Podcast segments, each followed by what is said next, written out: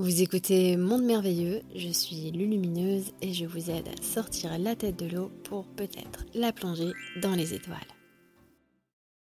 Les âmes défuntes ont-elles en elles la divine présence intérieure après le décès? Le décès, c'est seulement un changement de costume, un changement dans la densité. La divine présence intérieure est la source individualisée.